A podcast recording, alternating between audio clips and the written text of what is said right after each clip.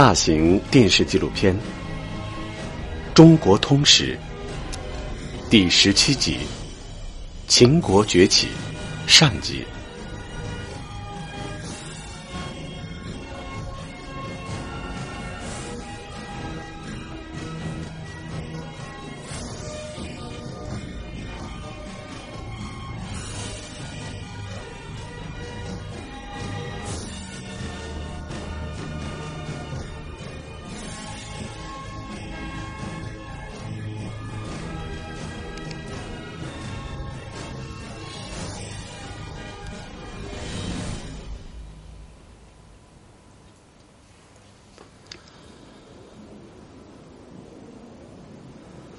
在中国的历史长河中，战国是一个天崩地彻的时代，东周瓦解，群雄逐鹿，战事不断，诸侯兼并，弱肉强食，一场险恶的局势使各诸侯国常常处于生死存亡的关头。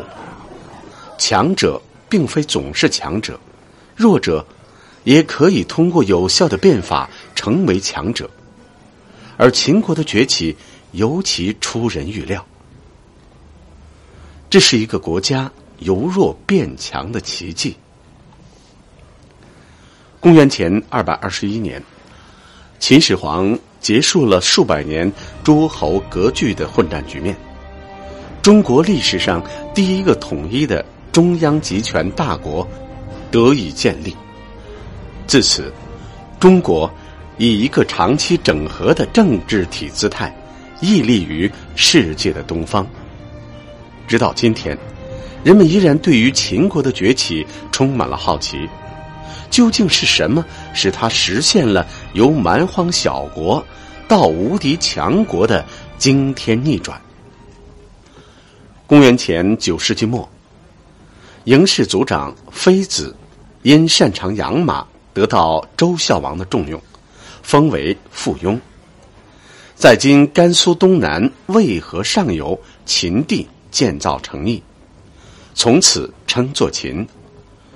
公元前七百七十年，秦襄公因护送周平王从镐京迁都洛邑有功，被封为诸侯，赐予今陕西岐山至丰水之间的土地。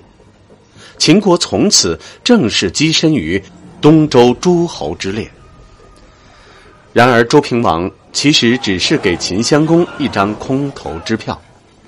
此时的秦国封地实际上处在游牧民族西戎的控制之下。秦经过几代人的浴血奋战，才夺回这块土地。此后，在西戎的包围下，秦国艰难的寻求着生存与发展。也正是这样的生存环境，造就了秦人崇武尚勇的个性。秦国独特的发展史和封闭落后的状态，使一向以文明开化自居的中原各国，长期以来一直不把秦视为同类，而看成蛮夷之国。在秦国的历史中，秦穆公是一位重要的人物，他于公元前六百五十九年即位。以知人善任著称，在百里奚、简书等贤臣的辅佐下，秦国在对其东部强大的邻国晋国的外交与军事上取得一系列胜利。第一次将疆域东扩至黄河以西，秦穆公还成功的将西戎的使臣由于招至麾下，大败西戎。然而，一个国家的真正强盛，不能仅靠一个强势的君主。想要彻底摆脱落后的局面，秦国更需要先进的制度和法律。秦穆公去世后的三百年里，秦国曾一度陷入混乱之中，经历了厉公、造公、简公、出子四代乱政，国力衰弱。而此时，中国社会正经历了一场。剧烈的大变革，各诸侯国纷纷变法，从早期宗法分封制国家向中央集权官僚制国家转型。春秋末年，韩、赵、魏三家分晋，晋国被分为三个国家：其中魏国率先由李悝推行变法，发展农业生产，并在各国的法律基础上，制定了中国第一部成文法典《法经》，使魏国迅速跃升为最强大的诸侯国。秦国内部却千疮百孔，长期内乱和落后的体制导致农业凋敝、经济萧条，王权斗争使君臣失和、吏治混乱、拖沓成风，严重损害了国家的威信。秦国民风虽然彪悍，但百姓热衷于私斗而不愿为国作战。公元前五世纪初。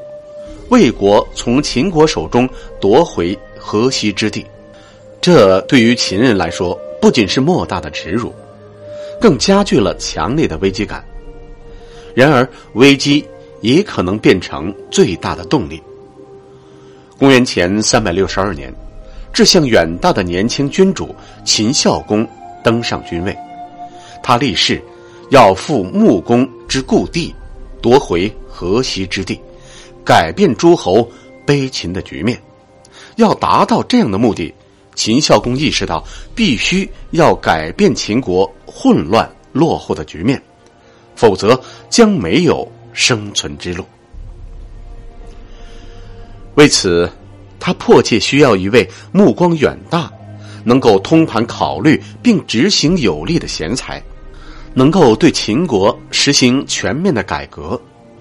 于是，秦孝公颁布了一道求贤令，开出了最优厚的待遇：宾客群臣，有能出奇迹强秦者，乌且尊官，与之分土。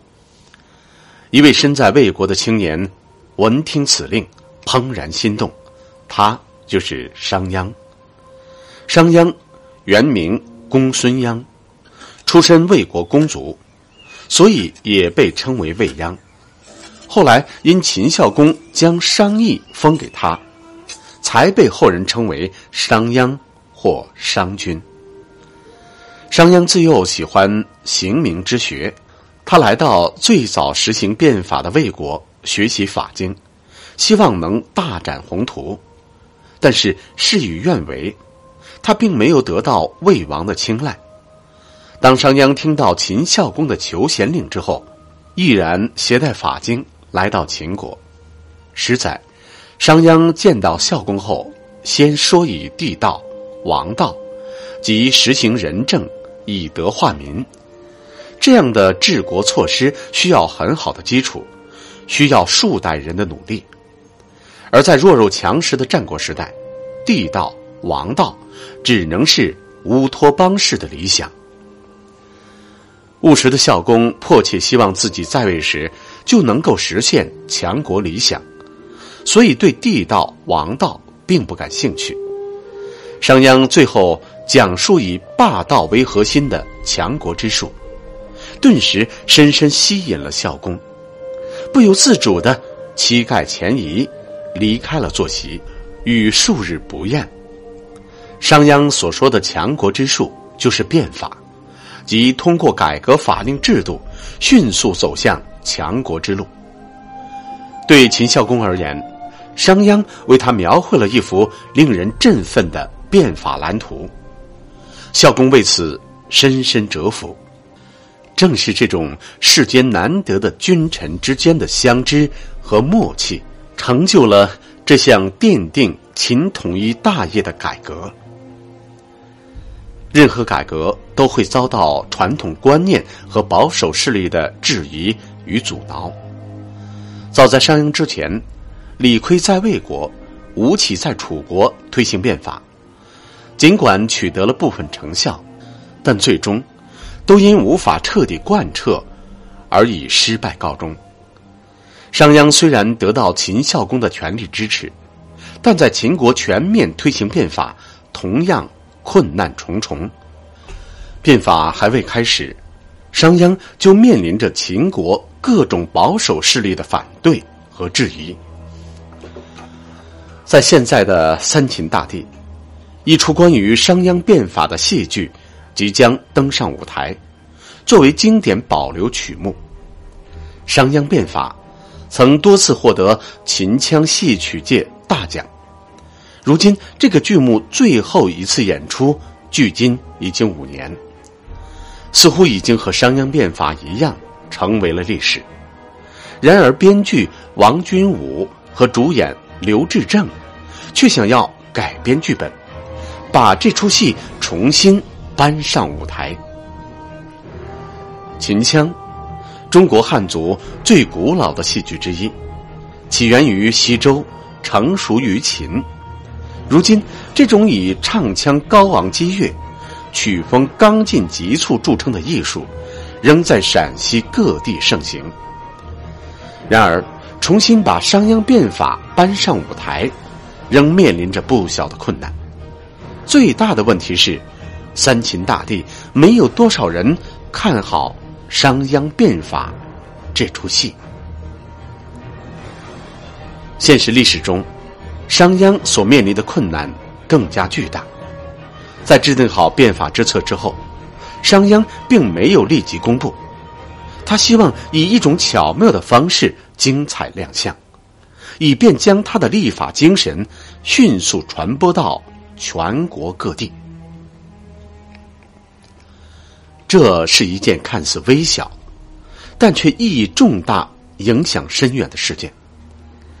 商鞅让官吏在市场南门立了一根三丈长的木头，宣布谁将这根木头搬到北门，就赏赐十斤黄金。对于这样的好事，百姓实在难以置信。商鞅将赏金加到五十斤，一时间全城轰动，百姓纷纷围观。重赏之下必有勇夫。终于。有人走过来，将木头搬到了北门，商鞅当即兑现承诺，以此向国民宣示变法的决心和信用。此事件像一根细小的杠杆一样，撬动起庞大的变法机器，一幕波澜壮阔的改革大戏就此拉开大幕。商鞅变法历时十余年。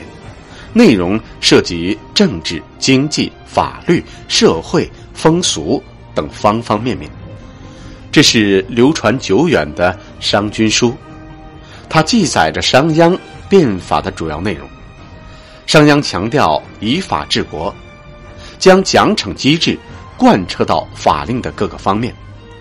为了使秦国迅速强大，商鞅将举国之力集中到农业和军事上。